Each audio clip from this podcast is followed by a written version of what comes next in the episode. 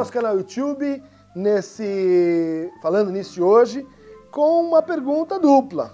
Paola Cunha, Dunker, tem como falar sobre a relação da psicanálise com o corpo? Parece que você emagreceu um pouco. O que você fez? KKKK. E Ricardo Psi, boa, no... boa tarde, professor. Parabenizo pelo belíssimo trabalho e didática com um tema tão específico. Estou iniciando meus estudos em psicanálise e seus vídeos contribuem bastante para a compreensão. Corpo, como a psicanálise entende, alteração, a saber, o corte e inclusão de próteses. Exemplificando, a orquitomia, o implante de próteses mamárias, a ginecomastia induzida por medicamentos. Teria a ver uma posição de objeto diante do outro? Seria uma forma de me apresentar para o outro, ser alterado para ser aceito? Enfim, como poderíamos pensar ou iniciar essa compreensão do sujeito que decide por uma alteração. Né? É legal, Ricardo. Essa é de fato uma, uma decisão uh, e uma situação clínica que a gente acompanha com mais e mais frequência. Né? Pessoas que estão diante da hipótese, da possibilidade de fazer, por exemplo, uma cirurgia bariátrica ou de fazer uma implantação de silicones, ou de fazer uma lipoaspiração, ou de fazer aquilo que a Paola Miele, minha amiga lá de Nova York, que escreveu um trabalho muito interessante sobre as alterações irreversíveis do corpo, ela chama então de, de o puncto, né?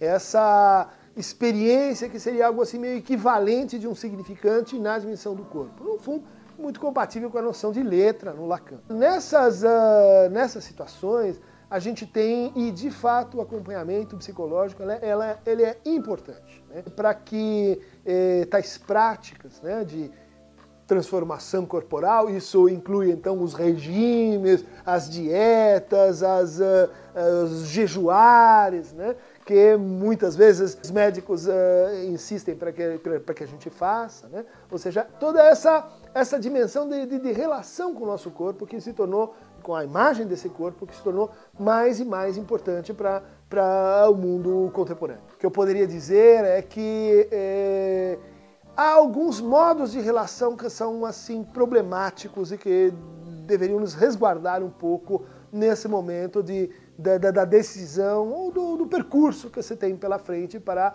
produzir uma, uma alteração reversível ou irreversível do corpo. Por exemplo, a tatuagem. Né? Esses percursos, por exemplo, às vezes estão atravessados por uma espécie assim de coercitividade. Ou seja, um pensamento, é uma convicção, é uma certeza de que, bom, o que está errado na minha vida são essas 3 ou 4 centímetros a menos de busto. Ou essas 3 ou 4 centímetros a mais de nádegas. E que uma vez que isso seja então ajustado e transformado, tudo se realizará e que eu entrarei numa, numa nova etapa, vamos dizer assim, desejante, numa nova fase da minha vida.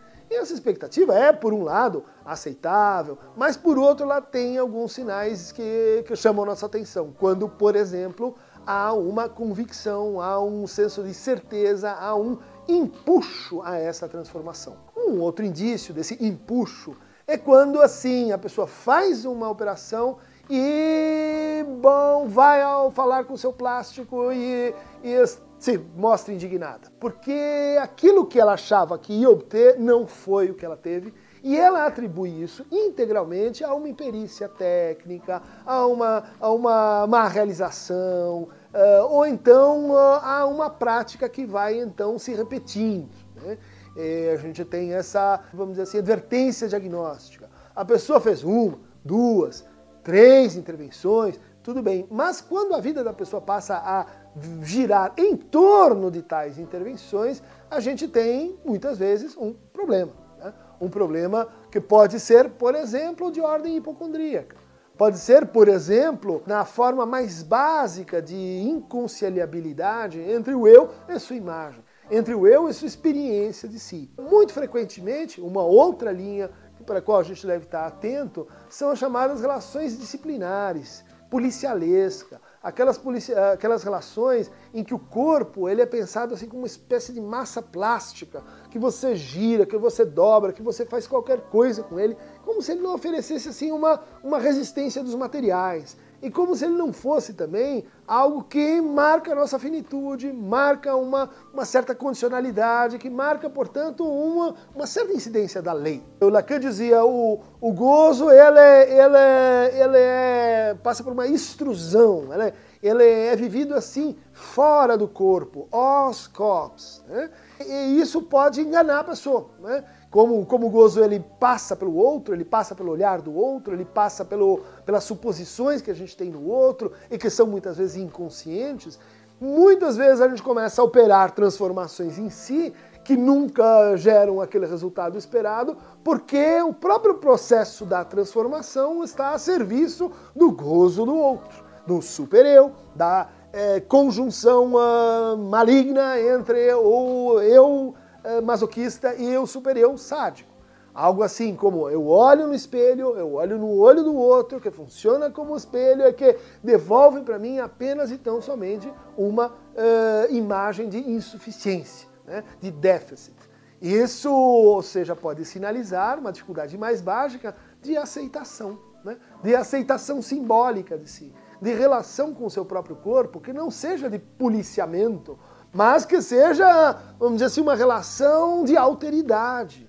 O nosso corpo não é só um instrumento que a gente manipula. O nosso corpo, ele, ele fala do que há de mais estranho em nós, daquilo que precisa, vamos dizer assim, ser respeitado, descoberto, recriado, inclusive pelo nosso regime de fantasias. Então, quando o sujeito começa a tratar o seu corpo como uma máquina, né, uma máquina de performance, uma máquina de produção, uma máquina estética, nós temos um problema com a relação de fantasia que está se colocando eh, e na qual o corpo é sempre uma mediação, é sempre um jeito de estar com o outro, de retornar a si. Vocês que gostam de manipulações corporais. Eu recomendo muito o nosso livro, Pele como Litoral, eh, da editora Era Blume, editado pela Tatiana Sade, pela Luísa Aragão Ramírez. Eu também tive uma participação nisso, onde a gente fala dos diversos regimes de corporeidade e de como o corpo ele faz um, ele junta né, o real, o simbólico e o imaginário. Para pensar essas operações é preciso pensar os, os anelamentos entre os, os registros e como e por que, que aquela operação, aquela eh, inserção se instala e para que ela funciona para aquele sujeito. Para receber mais fragmentos históricos eh, dos nossos nós borromianos corporais, clique aqui em Aqueronta Movebo e receba mais um fragmento de Falando disso.